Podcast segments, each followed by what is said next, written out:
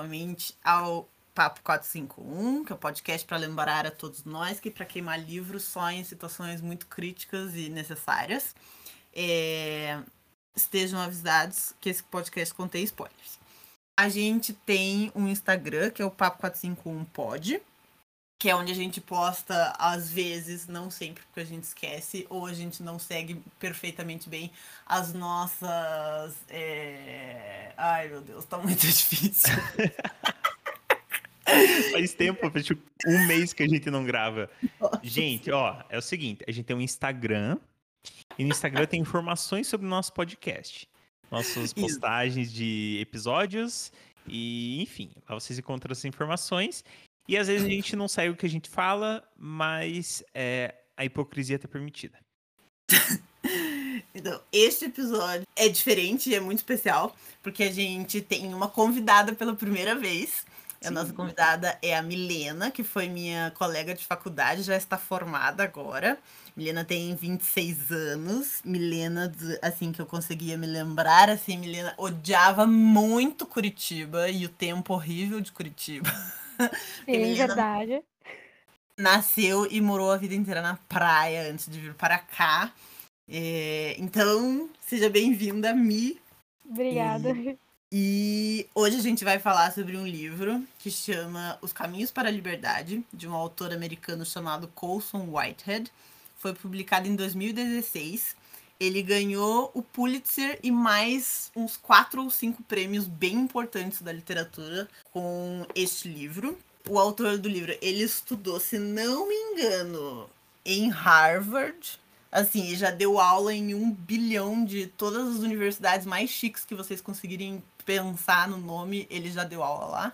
E eu vou fazer um resumo muito rápido aqui da história para quem é, não leu, não conhece a história é sobre. Ela é sobre uma rede de ajuda e de fuga que existia nos Estados Unidos durante o final do século XIX.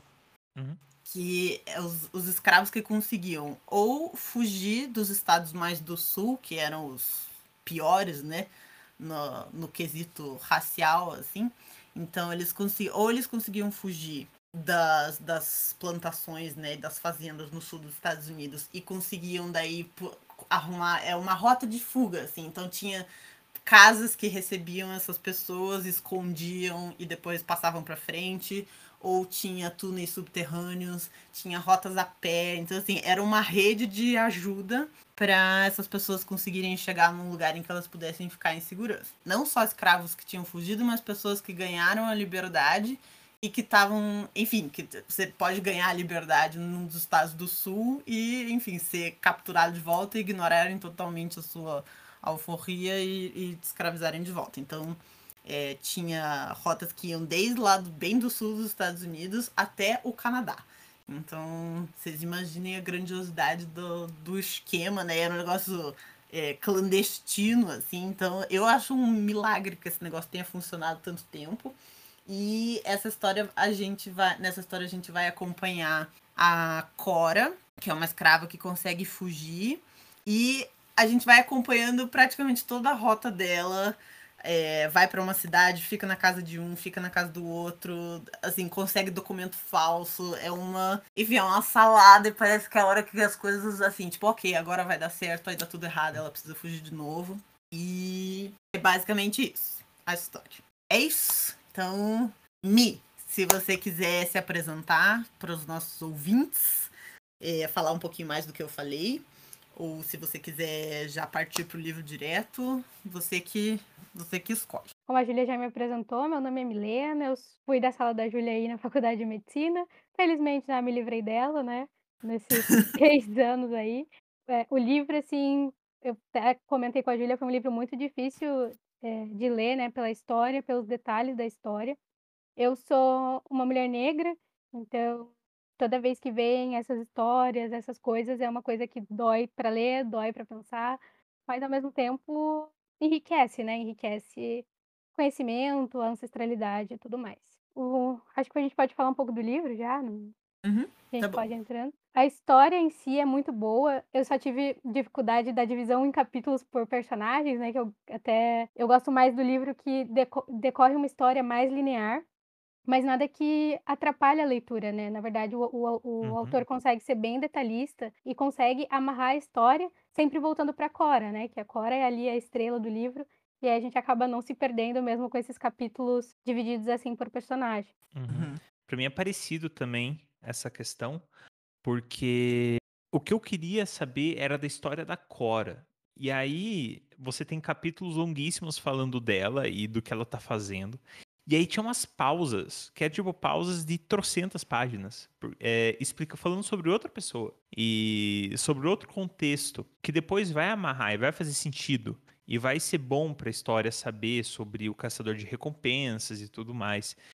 Só que eu tô meio ansiosão lá, querendo saber o que tá acontecendo com ela. Ela tá sempre se metendo nos maus bocados, sempre em contextos muito difíceis pra conseguir, enfim, sobreviver e fugir e tudo mais. Porque são diversas fugas que ela faz, né? Ela faz uma primeira grande fuga e em sequência, ela todo lugar que ela vai, em alguns ela fica um pouco mais de tempo, outros um pouco menos, alguns em, um em uma realidade um pouco melhor, de mais conforto, outros de uma realidade de ficar escondida, mas todos eles em um momento ela tem que fugir, né? E aí eu ficava nessa assim, tipo, meu Deus, quero ver o que acontece com ela e aí ficar falando lá do caçador de recompensas lá, que eu pensava, meu Deus, esse cara podia ser genérico pra mim. Sinceramente, pra mim completamente indiferente esse cara. E, enfim, é isso. Mas eu, eu entendo, concordo com, com a Milena nesse sentido também, que eu prefiro uma coisa mais linear, assim, mais, mais direta, digamos assim. Quando eu comecei a ler, eu tava, tava num lugar em que assim, eu não podia fazer mais nada, eu ia ter que ficar esperando sentada e eu tinha trazido o livro. Eu falei, ah, espero que seja empolgante, né? E que seja legal. Assim, gente, eu li acho que 150 páginas numa sentada. Que eu achei muito. Eu achei a prosa muito deliciosa. Assim, o cara escreve. assim, ele é muito bom com as palavras. Parece ser é aquela leitura que vai fluindo. Assim, assim, é, é um assunto difícil, é um assunto doloroso, mas é é muito bem escrito, assim, então você lê bastante e você não tá com aquela sensação de tipo, nossa, tô exausto. É, é um exausto emocional, não é um exausto mental, assim, tipo, nossa, não aguento mais ler. E o livro tem, deixa eu ver aqui quantas páginas. Tem 313 páginas, mas é uma leitura que, assim, é um, é um tranco. Eu tava, eu tava falando com, com o Matheus e a Milena antes, é um, é um tapa na cara atrás do outro, assim. Eu, a, a gente cresce numa sociedade que é muito racista, né? Então, mesmo você sendo muito consciente, muito desconstruído, sempre tem alguma coisa que, que fica, né? Alguma coisa que permanece, alguma expressão sobre a qual você nunca pensou. Enfim, sempre sobra alguma coisa que dá para melhorar, né? Mas eu tava sentindo, assim, cada porrada, assim, é tipo uma vergonha espiritual, assim, de ser branca. Mas é, são uns tapas que eu acho que é útil de vez em quando a gente levar, assim, é, ajuda a, a construir um caráter e uma, enfim, acho que a gente melhora sempre lendo esse tipo, assim. E eu, eu Uhum. sempre fico um pouco revoltada com esse tipo de coisa, porque assim, de novo, eu acho que todo mundo precisa ler e entrar em contato com essas histórias e com essas pessoas e com essas vivências que são muito diferentes às vezes das nossas. Mas eu sempre fico com a sensação assim, as pessoas que mais precisam ler sobre esse tipo de coisa são as que não vão ler. Ah, É. é sim. sim. Você tem essa sensação, Mi? Sim. Sempre, né? Sempre. Tipo, com, com tudo, assim, com racismo, com machismo, com é, homofobia. Tô- Eu sempre tenho essa sensação de, putz, essa história é muito legal, ela me melhorou muito como pessoa, mas, tipo. Eu acho que eu já sou uma pessoa decente, assim. Eu, eu preciso de ajuda, mas, assim, tem tanta gente que precisa mais e que não vai ler isso aqui. Sim. Sempre as pessoas que já são decentes leem as coisas que, né, às vezes nem precisava tanto, porque a pessoa já é decente. Mas a gente segue tentando, né? Assim, Sim. tem que continuar publicando, né? E escrevendo essas histórias. Eventualmente eu tenho fé, assim, de que a humanidade chega lá. É o que eu, que eu acho que ia ser legal de. Que eu, que eu acho que é interessante, sim, da história. que tem a ver com o que, que vocês falaram agora, é que ela, ela escancara todas as feridas e as cicatrizes de uma sociedade estadunidense, né? Não norte-americana, não americana, mas estadunidense. Que, que, são parecidas com as nossas também, né? Apesar de ter suas diferenças, mas é parecido com a nossa. E então, assim, ou são feridas que ainda estão abertas, ou já cicatrizadas, mas que essas cicatrizes também deixam uma marca, né? Porque, enfim, você vê uma cicatriz, ela ainda gera efeitos muitas vezes para além daquele impacto momentâneo. Então, a história basicamente segue a Cora nessa fuga dela, e a Cora, ela faz muitas coisas, ela é uma sobrevivente, mas ela vai entrando em todas as diversas realidades desse Estados Unidos escra escravagista, né? Então, você não vê só a realidade das colheitas, você não vê só a realidade de cidades, entre aspas, abolicionistas, e eu coloco aspas porque as aspas têm que estar tá aí mesmo, né? Porque, enfim, tem problemas aí também. Ou de enfim, é, fazendas que depois acabam surgindo com pessoas inteiras né, de, de ex-escravos e tudo mais, que tem uma autogestão.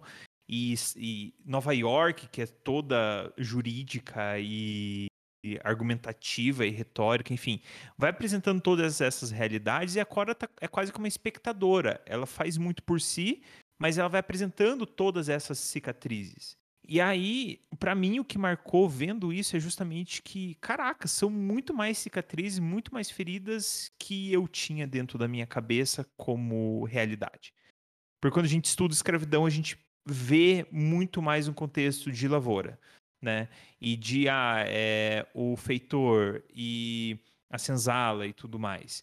E mesmo ali dentro, a gente não conhece todas as relações que existem entre senhor e escravo, entre os próprios escravos e depois todos os outros contextos em que existem essas pessoas e existe uma estrutura racial, é, uma estrutura racista, né? Então, tipo, só realmente abre a mente. Para mim, só abre a mente e faz eu pensar. É, eu não consigo imaginar todos os efeitos, os impactos de isso ser a fundação da nossa sociedade, né? Ou uma das fundações, um dos pilares da nossa sociedade e que luta-se tanto, né? Pessoas como Milena é, na vanguarda, assim, tanto para lutando para, enfim, melhorar a situação, assim, de alguma forma. Cicatrizes que, que ficam na Cora, né, que vão seguindo, são cicatrizes muito vívidas, né, que mesmo quando ela está num momento que parece bom, ela tem esse fantasma, né, dessa cicatriz, do que aconteceu ou do que pode acontecer, ou que ela nunca está segura. E muita da violência que a gente escuta, assim, na história é, escravagista, nos livros de história, até mesmo na escola, as pessoas colocam, né, os castigos físicos, privação, mutilação, exploração sexual, mas não coloca, né, ser arrancado da família, ser separado e ter a identidade apagada até ali, a separação de familiares e amigos, ou quando já estava adaptado numa, numa fazenda ou em algum lugar, mesmo como escravo, ser vendido de novo para uma que tinha castigos piores, né? Que o livro também traz traz essas questões. Então, são uhum. diversos tipos de violência que a gente não para para pensar, né, em com, como isso machuca tanto fisicamente quanto emocionalmente. E eu não consigo pensar como eles conseguiam se manter vivo e manter, tipo, uma fé numa fuga ou numa liberdade, porque, sinceramente, eu não sei se eu conseguiria manter essa fé e me manter viva e manter pensando que aquilo ali era momentâneo e que aquilo é, eu conseguiria fugir, que era isso que alimentava, né, as ideias da Cora, por exemplo, ou os escravos que ficavam meio se contentavam com aquilo, né? Acostumavam, entre aspas, porque acho que ninguém se acostuma com isso, mas ficavam uhum. ali com aquilo porque não tinha outra opção, né? E o livro não fala muito assim do papel, né, das religiões tudo mais, mas eu acho que a religião tinha um papel muito grande nisso, porque não é possível que alguém viva uma vida tão ruim e não pense, né, em, sei lá, pelo menos ter a liberdade de, de tirar, né? Ou não sei se isso também era tão vigiado que não conseguiam tirar, porque eu já li alguns livros de que alguns negros que eram trazidos da África se matavam mesmo nos navios, né? Então, uhum. já se jogavam dali porque aquilo ali era, meu Deus, vão tirar minha liberdade, então não vou deixar que isso aconteça. E eu fiquei pensando muito sobre essas questões, assim, que é. Isso foi uma das coisas que eu não parei de pensar enquanto eu li o livro. Eu acho que tem. É, eu fico sempre muito chocada quando eu leio é, quando eu leio, quando eu escuto assim sobre histórias de pessoas que tudo bem que a Cora é um personagem ficcional, mas é um personagem que é baseado em milhões de pessoas que, enfim, existiram de verdade, né, e sobreviveram. Eu sempre fico pensando histórias assim de das situações mais desumanizantes e mais cruéis e mais assim e longas, né? Assim, coisas que são muitos anos, né? E as pessoas são capazes de sobreviver a isso, né? Eu, eu li recentemente agora um livro sobre a China no período em que a China foi governada pelo Mao Tse Tung. E, gente, o que as pessoas passaram, assim, não, não é. A minha, a, minha, a minha sensação é assim, não é possível que alguém tenha sobrevivido a isso. Assim, essa é a minha sensação, assim, Sim. como é. É assim, é falta de falta de fé na força que o ser humano tem, não sei se é falta de resiliência minha, que eu também, eu acho, se eu, se eu fosse passar por uma coisa dessas, eu acho que eu, assim, assim do que eu consegui entender, pelo menos na, na fazenda em que a Cora estava trabalhando, era muito difícil eles conseguirem, tipo, se matar. Era uma era mas eles não tinham muitas ferramentas com as quais, né, se matar, mas assim, não, por exemplo, não é uma coisa que passou muito pela cabeça da Cora, né? Ela tá sempre. Exatamente. Não passa pela cabeça. sobreviver, né? Exatamente. Exato. Foi uma coisa que me, me chamou bem a atenção, assim. E mesmo Sim. nesses momentos muito ruins que eles tinham também, outra coisa que me chamou a atenção é que eles tentavam manter, né, uma convivência, tipo, com memória dos ancestrais. Ela tinha uma agricultura de subsistência com o um pedacinho de terra lá dela tinham uhum. é, alguns laços de solidariedade, tipo, mesmo sofrendo tanto castigo físico, quando um deles morria ou quando acontecia algum, alguma coisa ruim com outro escravo, eles se compadeciam, eles tinham essa sensibilidade ainda, é, e tinha música, né? Então é, foi bem interessante ver essa coisa do livro, assim, né? Essa, essa humanização mostrando essas coisas que eles também faziam para meio que tentar escapar da realidade que era tão ruim.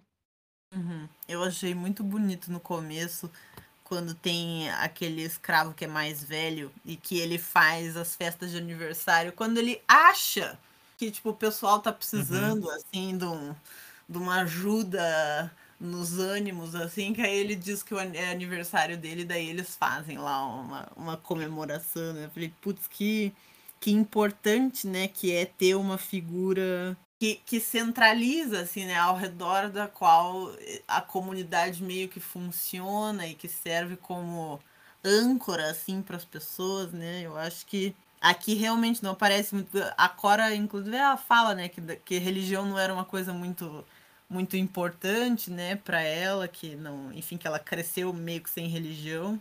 Mas eu acho que aqui no Brasil, pelo menos, teve. É que eles, eles misturavam muito, né? Então, assim, eram pessoas de culturas totalmente diferentes, que era para justamente não poderem, né? Criar Seguirem um laços, né?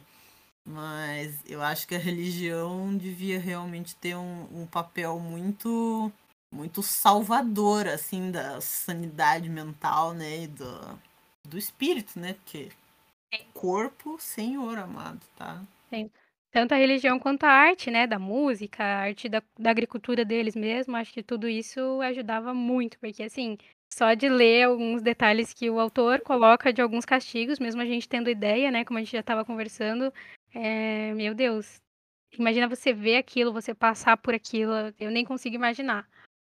Sim, sim. E e eu acho que que é interessante perceber dentro disso que é, eu tô tentando lembrar de como eu aprendi sobre escravidão durante o meu meu ensino fundamental, enfim, médio também, né, mas principalmente fundamental, que é aquele primeiro contato. E agora, pensando, eu tenho essa sensação de que o, o próprio ensino formal que eu recebi, ele também desumanizava um pouco os escravos.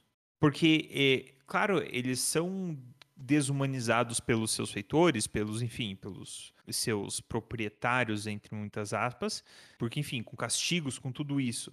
Só que eu não lembro de aprender sobre os costumes deles dentro das fazendas, por exemplo, os lugares que eles trabalham, e sobre. Porque na minha cabeça de adolescente, eu não conseguia imaginar tanto, nossa, as pessoas elas tinham vidas, para além do fato deles serem escravos. Eles se relacionavam uns com os outros, eles ainda tinham relações de poder e submissão entre eles, escravos. Eles sentiam, é, sei lá, sentiam tesão, sentiam paixão, eles sentiam carinho, eles. É, sei lá, se cuidavam, se ajudavam, sentiam prazer comendo comidas diferentes quando de vez em quando tinha, com música, com todas essas outras é, enfim, com tudo aquilo, tudo aquilo que enobrece uma pessoa, qualquer que seja, também quando estava presente para eles, para essas pessoas, também fazia diferença. E o livro mostra isso. E eu nunca parei para pensar nisso dessa forma tão forte. E aí eu pensei, caraca, por que, que eu não aprendo sobre isso também? Eu aprendo que tem a senzala, eu aprendo que tem o capataz, né? Mas é, por que, que eu não aprendi sobre o tanto sobre os costumes deles? enquanto o que, que eles faziam para sobreviver, né? Com um pouco de fé, com um pouco de esperança. Que a gente, claro, conjectura e fica pensando que tem impacto e tal, mas é, eu não aprendi sobre nada disso na minha, na minha formação. Sim, eu não lembro também, assim, isso faz parte da nossa educação que é colonizada, né? Não é decolonial. Então, a gente sempre vai ter a visão eurocêntrica e que vai falar dos escravos da forma objetificada que sempre foi vista. E é isso, eu também lembro que não tinha muito. Às vezes, o, o meu pai brincava com algumas coisas. Eu nunca também ouvi muito sobre os, os castigos, né? Os detalhes que nem a gente viu no livro. Era mais, falava que tinha o chicote, falava que tinha as coisas, mas nunca da forma que o livro colocou, né? Da dor, acho que nunca tinha visto com tantos detalhes, como também a Júlia tinha falado. Mas eu lembro que em casa, o meu pai é negro, né? E daí quando eu era criança, eu sempre tive muita vontade de, de sei lá, ser branca, ter cabelos li lisos. E às vezes eu falava uma coisa ou outra porque eu sou uma mulher negra de pele clara. E meu pai sempre falava assim: ah, se a gente tivesse há uns anos atrás, todo mundo ia pro tronco, né? Quando eu falava alguma coisa assim. Então era uma coisa que eu sempre pensava quando criança, tipo, como assim ir pro tronco? Mas nunca com tanto detalhe de vividez, sabe? De do quanto isso é dolorido, do quanto eles sofriam. Né, acho que a escola não, não teve esse papel assim na minha educação. E eu lembro que teve uma lei, que eu não sei em que ano foi, mas foi depois dos anos 2000, que colocou para é, assuntos sobre população negra, sobre cultura negra, nas escolas de educação básica. Eu até estava procurando aqui, mas não achei. Mas não foi implementado em muitas escolas. Eu lembro que algumas escolas públicas implementaram. Eu lembro que até minha mãe fazia algumas atividades e tudo mais.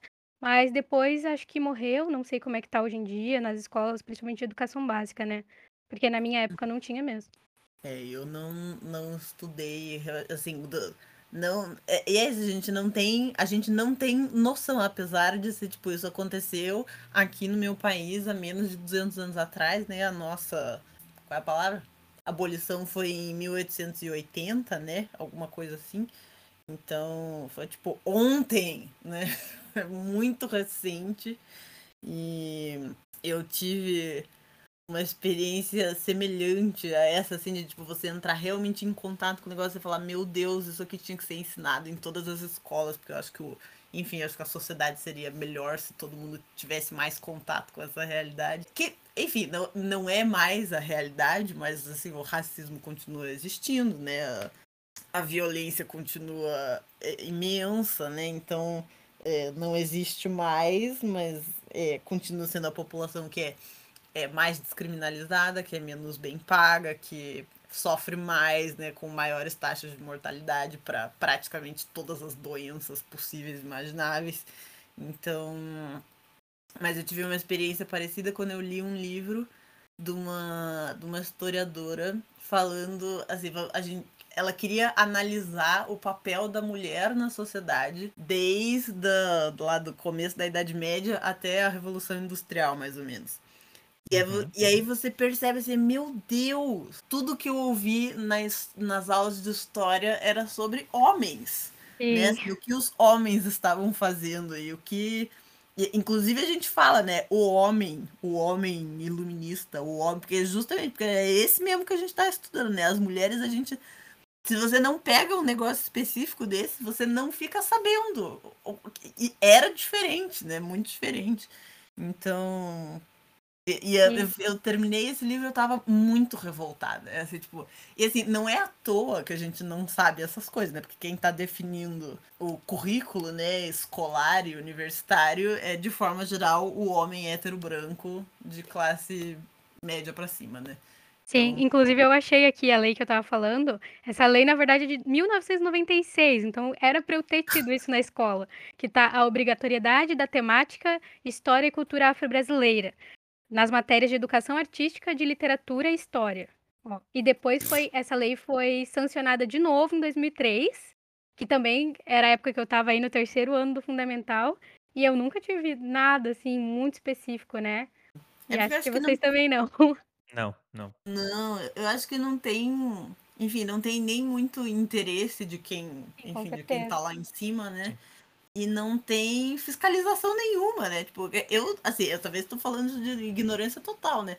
Mas assim, existe, eu não sei se existe uma coisa, um órgão que fiscaliza de verdade o que está sendo ensinado em cada escola, né? Eu acho que não. Não, não dessa forma. Você tem parâmetros, né, de, de, enfim, de órgãos e tal, né? Mas não tão específico, né? É, não, exatamente. Você tem, sabe, o Ministério da Educação e tal. E aí, claro, dentro do... Porque a questão é que é, implementações assim dependem muito de políticas municipais, né? Que normalmente ensino ensino fundamental é responsabilidade de município, escola municipal. Então, assim, é, são realidades muito distintas, né? Então, às vezes você tem um município que tem uma, assim, que tinha uma visão progressista, que olhava para isso e, caramba, vou implementar. E aí tem uma secretaria de, de educação forte. Aí eles conseguem fiscalizar, conseguem implementar. Tem alguém de uhum. força lá que consegue fazer isso. Exato. Só que é muito limitado, porque, enfim, é, você depende da boa vontade das pessoas, você depende do secretário de educação que está querendo. Aí o, o, o, prefeito, ele acaba o mandato dele, entra um outro prefeito que já tem uma visão mais conservadora das coisas, coloca um secretário Tira, né? de educação e que já desfaz tudo. E, e não Mas tem muito o que fazer. Mas me espanta também que é uma lei, né, nacional e também isso não é implementado nas universidades federais, porque assim, né, mesmo, por exemplo, a gente que está na área aí da medicina, só veio existir um evento, porque a gente não aprende nada sobre particularidades de população negra, só veio existir um evento sobre saúde da população negra e racismo institucional na universidade, a UFPR, em 2018, que foi organizado por mim e mais umas alunas negras.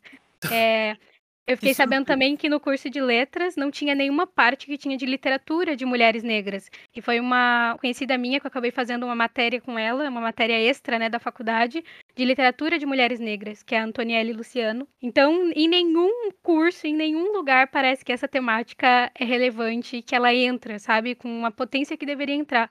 Poxa, a gente no Brasil hoje em dia é 52% da população, 53%, e a gente não fala disso sem ser de uma maneira romantizada, sem ser falando da bonita miscigenação, que é uma mentira.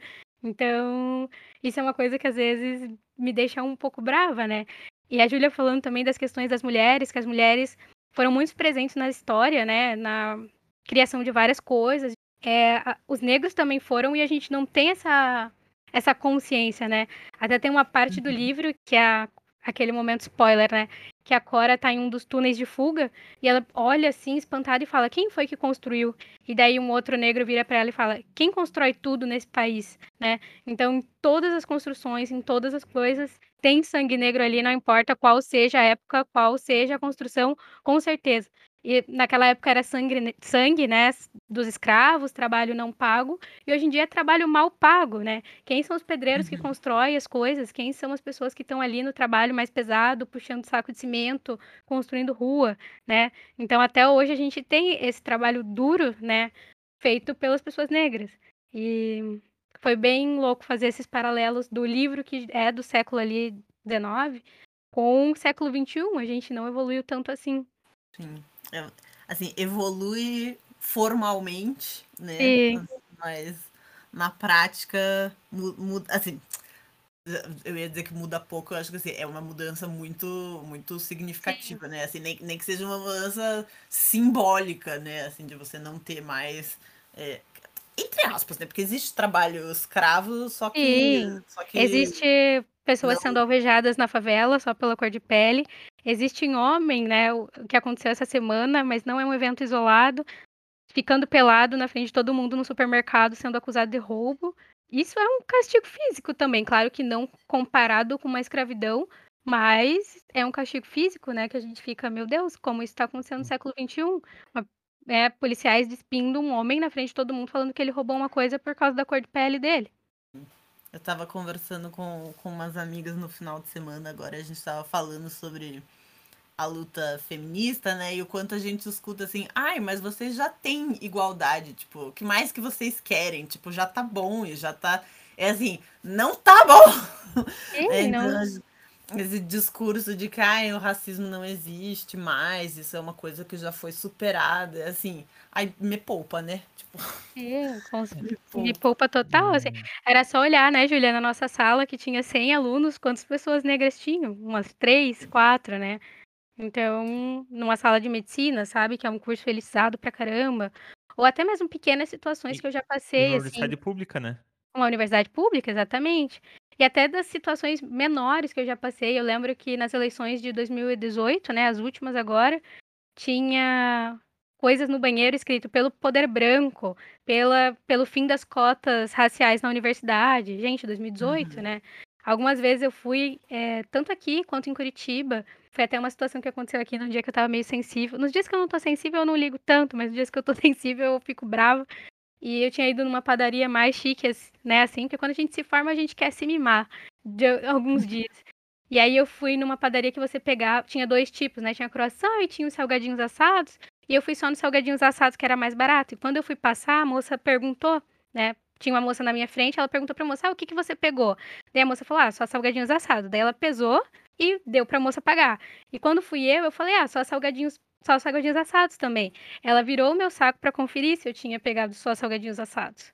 E daí eu fiquei uhum. muito brava, porque foi uma coisa tão sutil que talvez antes, né, eu não, não me importaria. Mas nesse dia, por que, que a mulher que passou antes de mim, ela não conferiu, ela confiou e não confiou em mim, sabe? Eu fiquei muito brava nesse dia. E a única diferença entre a gente era a cor de pele. Não tinha nada uhum. diferente entre eu e ela. Ela era nova também, tava com crachá de empresa, sabe? E daí foi uma coisa que eu fiquei muito brava esse dia, até cheguei puta em casa com a situação. Mas são coisas que acontecem até hoje, né? E, enfim, é, é, parece que tu, toda a confiança é cerceada, né? Não comparando com a liberdade, claro, mas é uma certa forma de, de cercear as pessoas, né? Uhum. Sim. sim. É, me vem, me vem. Eu quero comentar é que que me vem à mente é dentro do livro que ele está falando um pouco sobre o que, que é impacto real e o que, que é essas diferenças, mudanças formais né, nas coisas. E eu lembro no livro que realmente foi algo muito impactante para mim quando eu li sobre a Carolina do Norte no livro. Então, basicamente, o que aconteceu com a Cora foi que ela estava na Carolina do Sul. E lá era tipo. Já estava bem vanguardista é, entre aspas também, porque eles estavam fazendo o controle de, de natalidade, eles já estavam fazendo controles com a população negra emancipada, é, tornando as mulheres estéreis, basicamente, para que, enfim, houvesse esse controle de natalidade. Mas eram pessoas que tinham uma certa liberdade, um pouco maior, pelo menos. É, só que aí ela teve que fugir desse lugar, foi para Carolina do Norte, onde ela teve que ficar escondida, ficou tipo dois anos escondida num sótão de uma pessoa, basicamente. E a Carolina do Norte, dentro do livro, pelo menos, eu não sei se isso é, representa a realidade histórica, é, não, fiz essa, não cheguei a fazer essa pesquisa, mas no livro ele diz que a Carolina do Norte havia abolido a escravidão. Não existiam mais escravos. E aí você pensa, caraca, que vanguardista, né? formalmente falando, ou pelo menos no nosso estudo, se a gente fosse pegar uma lista de estados americanos e a data em que eles aboliram a escravidão, a Carolina do Norte ia estar tá lá nos, nos primeiros. Só que o que aconteceu basicamente é que não, na verdade, eles perceberam que a população negra estava aumentando muito, muito, muito, muito, muito entre escravos e que se acontecesse a abolição da, escra da escravidão em um outro momento, essas pessoas elas iam se miscigenar na sociedade. Então, o que, que eles pensaram? Vamos abolir aqui logo e aí a gente mata todo mundo. Então, a gente abole, os escravos é, não agora, ou eles fogem para outros estados, ou uhum. se eles ficarem aqui, a gente pode matar eles simplesmente por serem pela, pela cor de pele. Então, é claro que é um exemplo super exagerado, porque ele realmente foi algo feito pelo, contra... pelo motivo contrário, né? É, então foi uma abolição da escravatura pensando num, num impacto que não era algo positivo, mas a diferença é, é a questão da formalidade, né? Porque se a gente vê, vê a cara, vê a superfície, às vezes não entende o que está por detrás daquilo. E então, nossa, eu fiquei chocado quando eu vi isso no livro. Acho que foi, de, em termos de informação, sim, foi o que eu pensei, caraca. Eu acho que tem, tem uma coisa mais ou menos parecida quando a gente estuda, né, sobre o período da escravidão, e daí depois, aí daí veio a abolição maravilhosa da princesa Isabel, daí houve a abolição e aí todos foram felizes para sempre. Só que a, a gente estuda só um pouquinho mais. Não precisa ser muito, né? Não precisa ser muito, só mais um pouquinho. Só na superfície. É, nem, nem precisa aprofundar muito, entendeu? Você já vê que o negócio foi do jeito que o processo foi feito, né? Foi absolutamente desastroso, né? Então, assim, você, você transferiu, digamos assim, milhares, milhões de pessoas que deixaram de ser escravas e passaram a ser desempregadas. As pessoas não foram daí empregadas, né? E aí, que surpresa que o, o tamanho da desigualdade social e, e assim, que, é, que a relação entre, entre renda e cor de pele é tão óbvia no Brasil, né? Mas. Sim, as pessoas, mas tem gente que acha que não é tão óbvio assim, né? Fala que não. Que não tem, não tem relação, né? A gente aboliu a escravidão há 133 anos, mas isso não tem impacto nenhum, né? Não, e assim, isso aqui é só porque, sabe por quê? Porque essas pessoas elas não estão tentando de verdade. Porque a e... meritocracia existe no Brasil. Ai, Ai, gente, não consigo nem falar. é, foi é. muito tenso, assim, quando eu percebi uma vez, né, essa questão de quando foi a abolição da, da escravidão aqui no Brasil que 1888, né? E eu tenho o, o meu avô, ele nasceu em 1900, meu bisavô, na verdade, nasceu em 1912. Então, uhum. teve um dia que eu me choquei, eu fiquei, nossa, como isso era tão perto, né? Tipo, 1888, 1912, tipo, um uhum. parente relativamente próximo, sei lá, um trisavô meu poderia estar nessa situação, sabe? E daí eu nunca tinha associado essa situação, na época eu tinha, sei lá, uns 20 anos, 21. E eu fiquei muito chocado quão próximo isso era, o quão tarde na história isso aconteceu, né? E foi um choque para mim, porque também eu nunca tinha pensado nessa questão de temporalidade.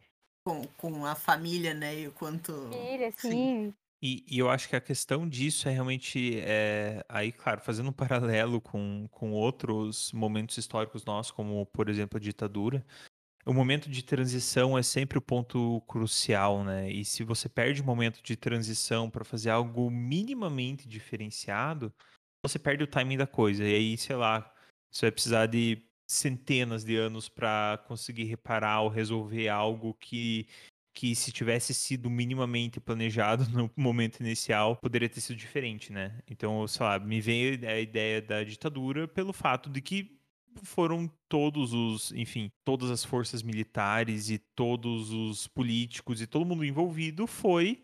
É, esqueci a palavra. Foi absolvido, não é essa palavra, mas foi tipo, ah, tudo bem o que vocês fizeram. Anistiado. Anistiado, é. exatamente, né? Uma anistia total, assim. E a gente tem exemplos, né, de vizinhos nossos, como a Argentina, que não houve essa anistia, houve responsabilização.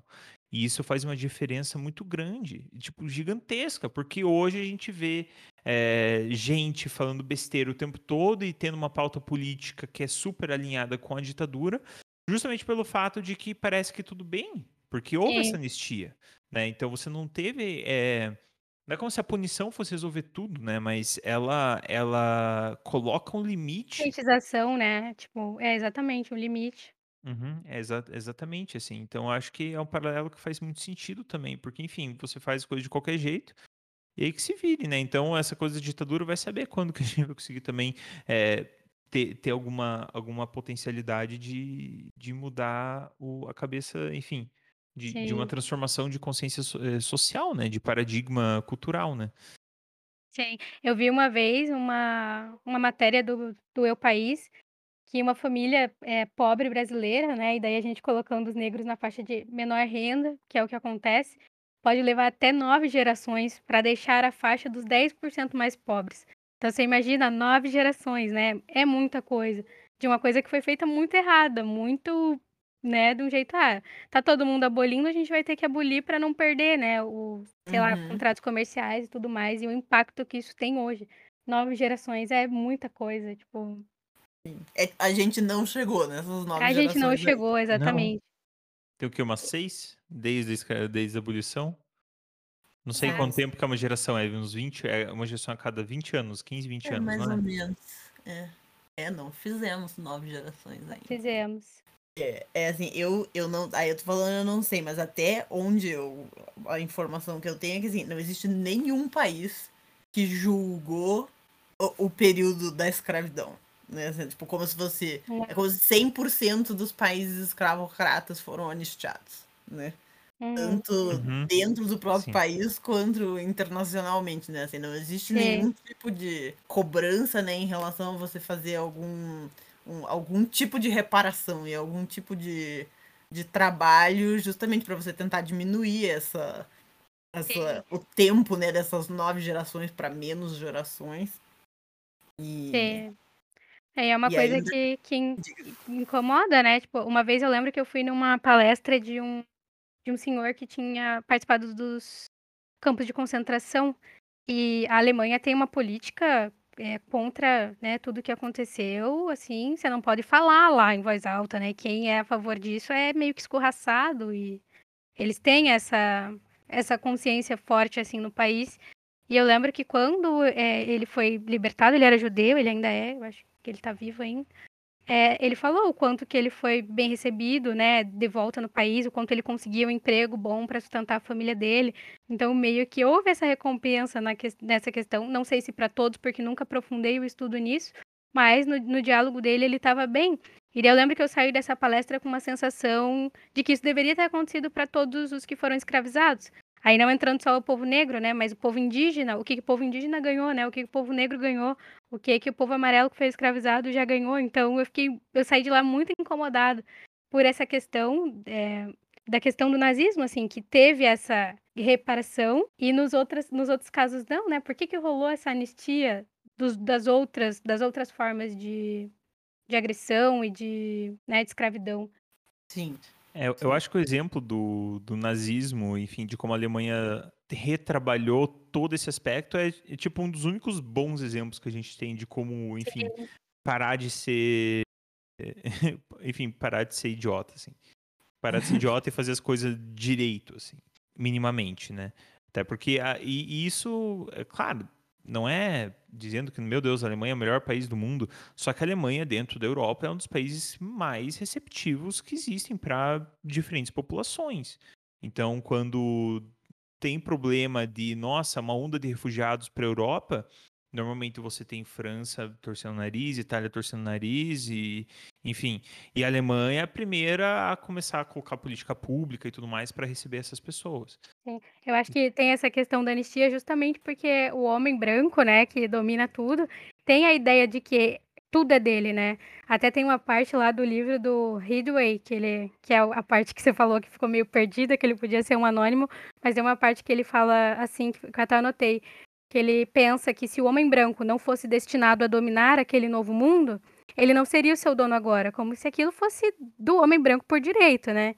E isso se Uhum. perpetua até hoje em, em todas as questões. Quando a gente tem as cotas raciais que entram para tentar diminuir a desigualdade, sempre tem uma pessoa branca que fala: Ah, eu não passei por conta da cota, como se aquela vaga fosse dele por direito, por existência dele, Sim. né? Então, é, essa foi uma frase ali da parte do, do Caçador dos Escravos que me marcou muito e que é presente até hoje, né?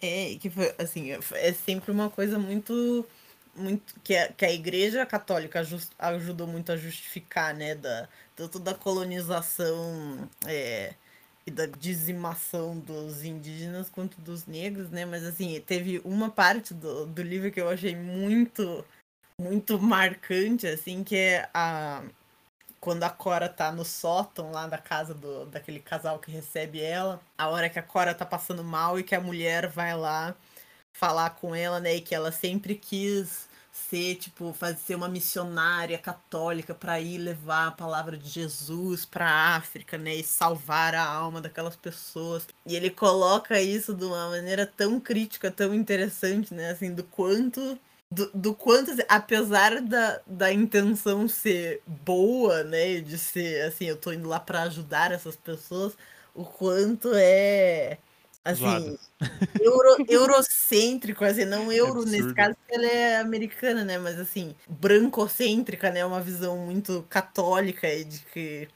É, enfim, eu acho que a igreja ajudou muito, né, a justificar todas as quase todas as atrocidades que aconteceram na humanidade a partir do momento em que existia a igreja.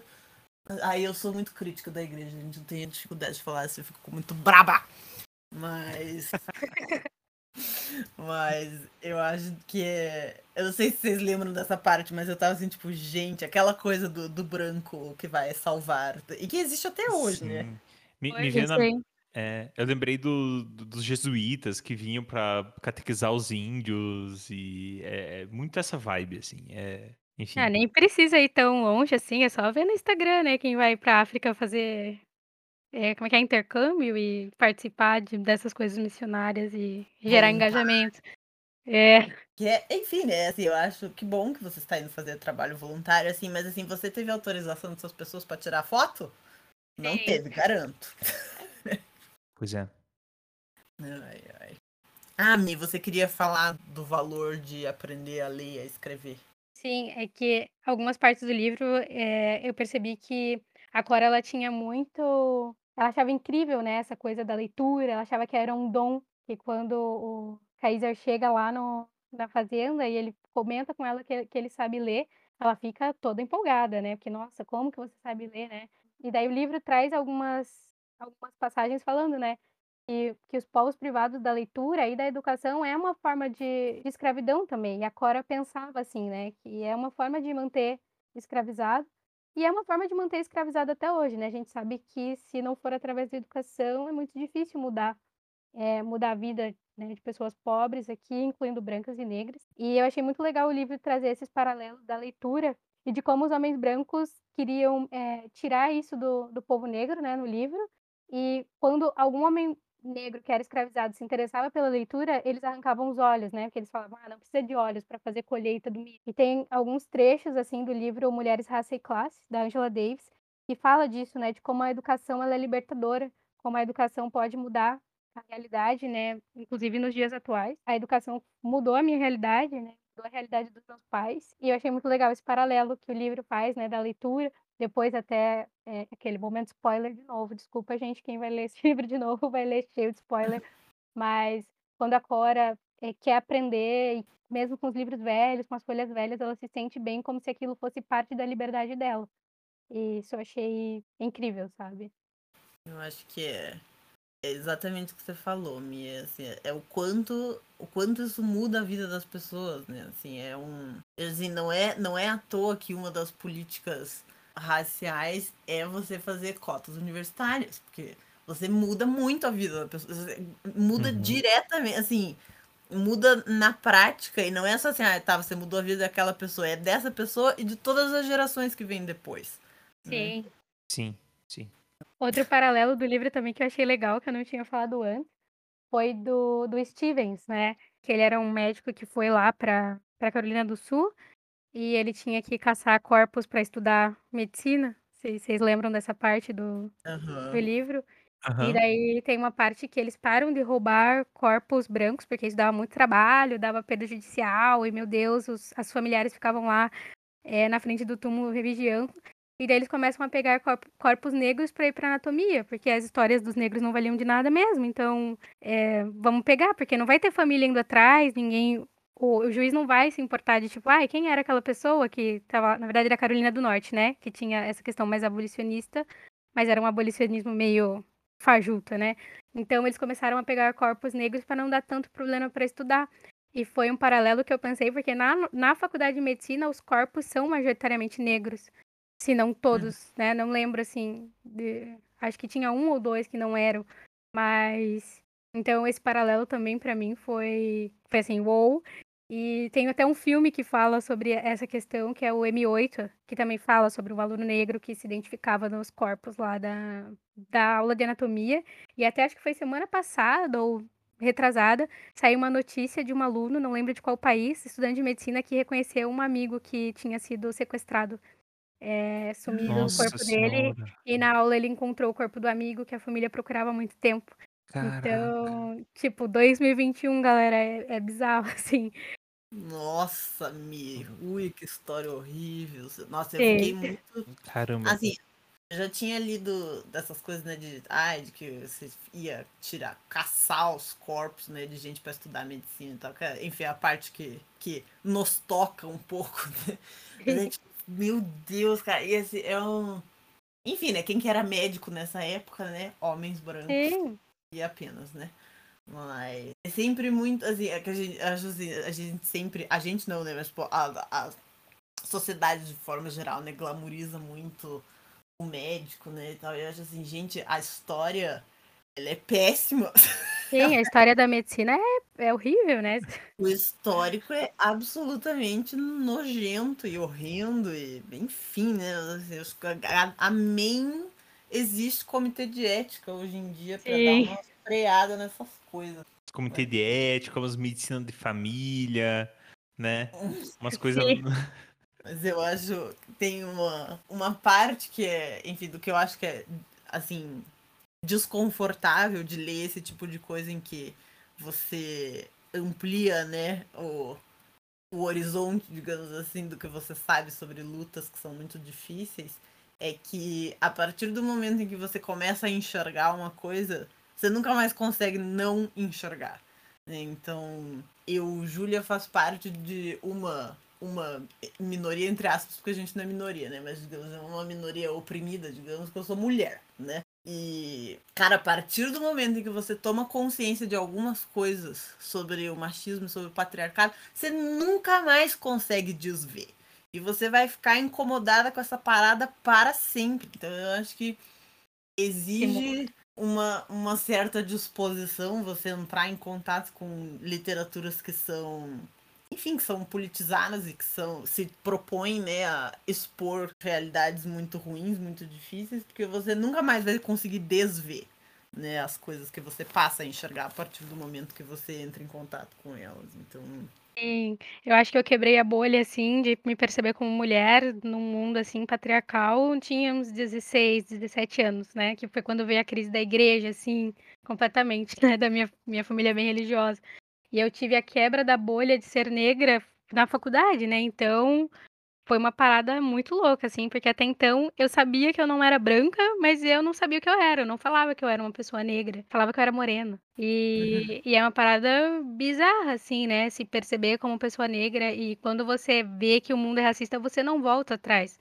E é uma coisa que eu até falo na terapia, que, tipo, meu, às vezes eu só queria voltar atrás, sabe? Não, não, não ter essa consciência, porque é doloroso, é difícil e às vezes a ignorância é uma bênção mesmo. E... Mas a gente não consegue mais voltar, né? É uma parada difícil, assim, né? a minha, o furar da minha bolha do patriarcado foi com 16, 17 anos também. E é engraçado é pensar assim, cara, o, e, a, e eu fico pensando assim, na quantidade de coisas que eu ainda não enxergo. E que Sim. eu vou passar a enxergar, não só da minha realidade, mas da realidade dos outros. Sim. Então, Todo dia um sofrimento antes de deitar a cabeça no travesseiro. Pois é.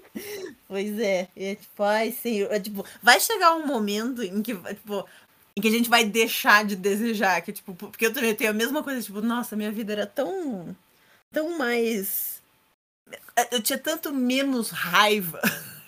tipo, quando eu não tinha consciência dessas coisas, eu pensava, será que vai chegar um momento em que eu vou deixar de desejar que eu não, não soubesse essas coisas? Que é, é, é uma coisa ambígua, né? Assim, é, eu quero saber para ser uma pessoa melhor e para ser mais consciente, mas é assim, ai, dá trabalho, né? Dá trabalho. É um trabalho não remunerado que ninguém vê, né? Que tira nosso tempo, que tira saúde mental, que tira coisas que a gente poderia estar fazendo, né? Então, é difícil. Às vezes, muitas vezes eu queria voltar atrás e falar, não, queria ser. Mas ao mesmo tempo eu penso que é uma coisa que até tento fazer na maioria das vezes, né? se eu não tivesse aberto os olhos para algumas coisas, eu não teria ajudado outras pessoas a abrir os olhos também. Meio Uhum. tentar acreditar no trabalho de formiga, porque senão a gente enlouquece mesmo, né? Pensar, sei lá, nas futuras gerações. Eu tenho um irmão mais novo, então eu sempre penso de pai, tudo que eu faço, talvez ele pegue um pouquinho melhor, mesmo que seja, sei lá, mudando só a perspectiva dele ou mudando alguma coisa dos meus pacientes, alguma visão que eu passo para eles, é, alguma coisinha sutil que eu falo, sabe? Coisas pequenas, porque se a gente fosse pegar nas coisas muito grandes, a gente vai surtando, né? E, e, eu acho que a gente acaba desistindo, né? Eu li recentemente um livro sobre. Acabei de terminar de ler um livro sobre ativismo, e a menina tá falando assim: é muito importante você não necessariamente focar em, tipo, nossa, ações grandiosas que vão mudar o curso da humanidade. É assim, o trabalho de formiga, ele é muito válido. Ele é muito válido. Então, assim, porque eu acho também se você vai mirar numa coisa muito estratosférica, assim, aí você desiste, porque é uma tarefa infinitamente maior do que a sua. Assim, é, tipo, eu, eu, Júlia, não posso me propor, tipo, ah, eu vou acabar com o machismo no Brasil. Tipo, eu vou, não vou, não vou. Júlia não vai acabar com o machismo no Brasil. Mas Júlia pode acabar com o machismo de talvez três ou quatro pessoas. É possível. É. É, tipo, é o que eu penso também. Ah, eu consegui melhorar muito o machismo da minha casa, sabe? Então foi um passo que eu já considero uma vitória. E antes eu queria mi muito mirar nas coisas grandes, né? Então isso me trazia um sofrimento muito grande, né? Tipo, ai, terminar com racismo, eu nunca vou terminar com racismo. Mas eu já consegui fazer um evento e falar para algumas pessoas e consigo conversar com as pessoas sem ficar brava, o que já é um passo muito grande, assim, sem querer matar a pessoa na minha frente. Mas, então, pequenos passos a gente vai conseguindo, né? Sim, sim. Eu vi uma vez uma frase, alguém postou assim, que era assim, que o mundo, ele é, ele é muito difícil, ele é muito cruel, assim. Então ele diz assim, se a única, assim, se você só conseguir ajudar uma pessoa no mundo e que essa uma pessoa no mundo seja você, tudo bem. Tudo bem, que eu acho assim, sobreviver nesse mundo já é um ato. Coisa, né? Nossa, já é coisa. Putz do grilo, assim, falando assim, da minha experiência pessoal com saúde mental, se você conseguir se salvar, você já fez uma grande coisa. Porque... Sim, concordo 100%. Então, quando ainda sobra energia e disposição pra gente ajudar uma causa maior ou ajudar pessoas é, especificamente, acho assim, é lucro. É lucro. E eu acho que em cima disso vocês estão falando assim, porque, enfim, é um espaço em que eu sinto daí um pouco mais conforto também de, de falar, é, porque até agora eu tô só ouvindo e aprendendo aqui, sinceramente. Eu entendo que é, a gente não tem muitas condições, e aí também não tem só a ver, digo isso, não tem só a ver com pauta racial ou pauta feminista, enfim, mas enfim, com qualquer coisa. É, é muito difícil ajudar outra pessoa é, se você não consegue se ajudar, né? Então, é muito difícil você. Primeiro, que acho que a gente não muda exatamente ninguém. A gente ajuda a pessoa a ter percepções em relação à nossa verdade, à nossa forma de ver o mundo. E se faz sentido para aquela pessoa, ou se começa a quebrar uma carcaça, ela começa a perceber algo. E a melhor forma disso acontecer é sendo exemplo, é sendo a mudança. Primeiro, porque eu acho que lá no fundo a gente está aqui, então, por mais doloroso que seja o mundo, pô, será que eu não mereço ainda assim? Pô, eu, eu acho que eu mereço, enquanto indivíduo, como todos merecem, condições de ter uma vida boa. E, e tipo, de, de ter um, um nível de, enfim, de conforto, ou no mínimo de, sei lá, estar bem emocionalmente tendo essas condições, ajudar os outros fica muito mais fácil. Para que esse processo também de ajudar o outro não seja um processo autodestrutivo, né? Que acaba sendo, eu não sei, eu acho que é uma coisa muito complicada também. Quando se torna efetivamente um martírio, né? De é, um sacrifício completo por uma causa, enquanto eu me anulo nesse processo, digamos assim. Eu acho que é justamente o contrário, é mostrar, caramba, eu tenho todo o valor do mundo. E eu quero que vocês compartilhem esse valor do mundo comigo, né? Eu acho que, não sei você, Mi, eu tenho momentos, assim, tem momentos que eu tô super disposta e vou sentar e eu vou conversar com aquela pessoa e tal. E tem momentos que eu quero dar um tiro na cabeça da pessoa. eu tô. Eu quero que morra, quero que suma da minha frente, né? Então É... Tenho essa dualidade. Às vezes eu quero tentar explicar para a pessoa da forma mais didática possível, porque eu entendo que eu tenho meus preconceitos e alguém pegou a minha mão e me falou algumas coisas, sabe? Mas às vezes eu só quero socar a cabeça da pessoa e falar: Meu, tu é burra, você é idiota. E, e uma coisa que até meus pais falam muito para mim: não gastar saliva com aquilo que você sabe que não vai mudar. E era uma Uhum. coisa que eu era muito cabeça dura antes, como militante, mais jovem, querendo mudar o mundo. Eu gastava minha saliva e minha energia em umas coisas assim que hoje em dia eu olho e fico: Meu, como que você gastou seu tempo nisso, sabe? Por que, que você gastou sua energia nisso? E é uma coisa que agora, mais velha, né, eu consigo canalizar, mais velha aí com algumas, né, aí deficiências de serotonina e saúde mental, eu consigo canalizar muito melhor. Com o que que eu vou gastar minha energia? Com o que que eu vou é, falar? Com quem está disposto a me ouvir, ter um diálogo aberto e mudar um pouquinho, né, a percepção. Então acho que isso fez eu me preservar mais, sabe? No sentido, sei lá. Uhum. É, eu acho, Matheus, vou, vou discordar hum. um pouco de você. Que você Fica à falou vontade. que, que você falou que você acha que a, a melhor maneira de, enfim, né, é ser a mudança e ser o exemplo. Eu acho que sim, ajuda, mas é, falando do ponto de vista de alguém que tem que tem que brigar pelo, pelo direito de, enfim, de existir, de salário, é, igualdade salarial e de direitos e de, enfim, eu acho que não, não basta, entendeu? Não basta ser a mudança e ser o exemplo. Você precisa brigar e você precisa lutar ah, muito. Não só para conseguir alguma coisa, mas para manter essa coisa, tem que continuar brigando. E... Então, eu sim. acho que. Sim, sim.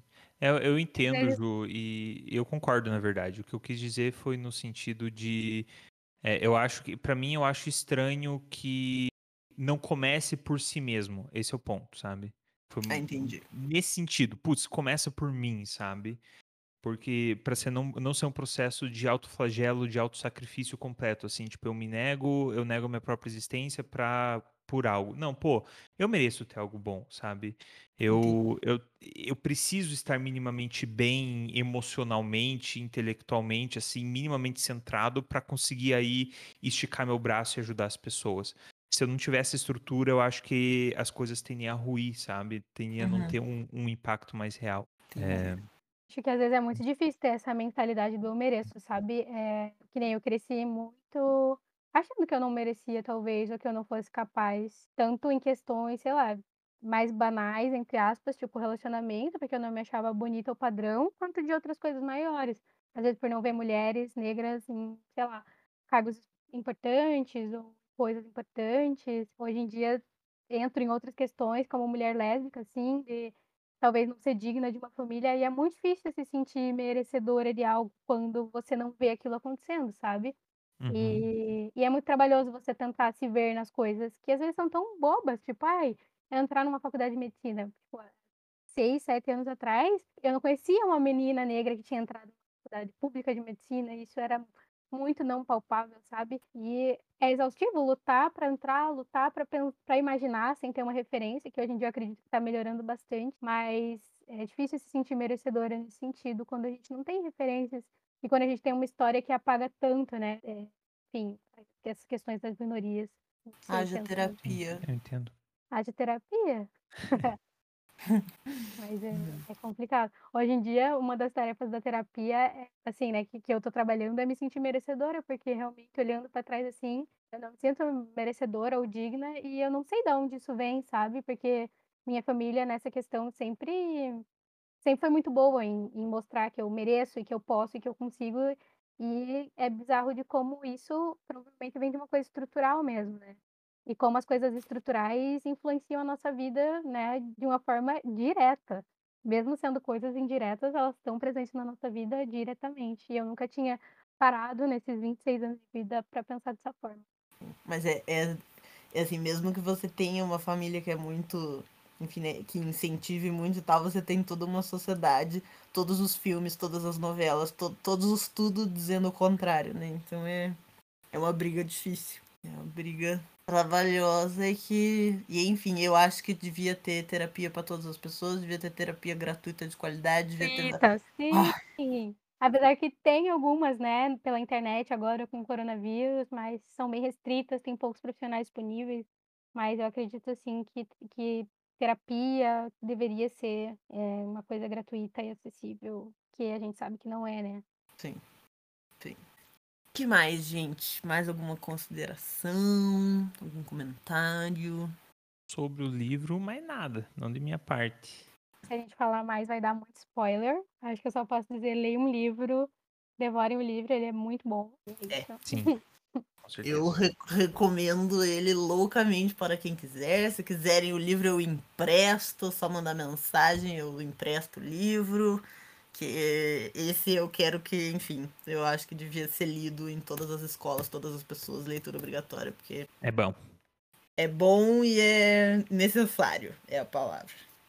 É, não é só bom enquanto livro, né? Enquanto, sei lá, romance, né? Ele tem, ele faz um trabalho paradigmático. Eu imagino uma criança, criança não muito, talvez não muito nova, né? Mas um adolescente lendo isso numa oitava série, assim. Nossa, isso ge- gera uma, uma base de estrutura, uma fundação para pensar as coisas no futuro que facilita muitas coisas, né? Então, realmente, isso é muito positivo.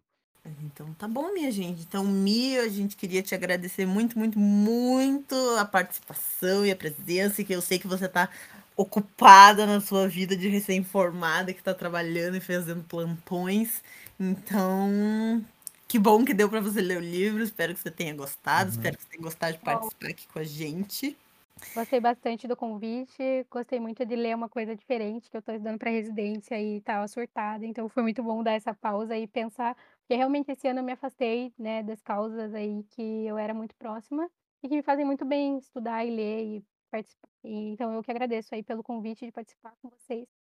Que bom, porque eu tava morrendo de saudade também. Muito bom Sim. também. Agradeço muito. Então, até a próxima. Ah! É, Gente, Ju, eu esqueci. A gente esqueceu completamente da informação, uma informação esqueci. valiosa. É verdade, eu esqueci. Eu ia Tá. falar no começo, eu esqueci, mas então vai ficar para o final mesmo. É, vai ficar Gente. pro finalzinho. É o seguinte, eu e Matheus tomamos a decisão de parar o podcast, porque nós dois estamos muito da nossa rotina e a gente lê coisas diferentes que a gente não, tanto em quantidade quanto em qualidade, a gente lê coisas, enfim, que a gente não teria lido sem o podcast, mas nenhum dos dois tá dando conta.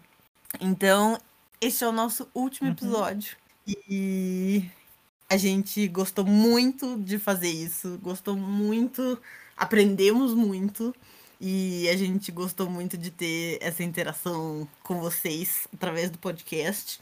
Então a gente só queria agradecer muito os ouvintes todos que nos acompanharam nesse período.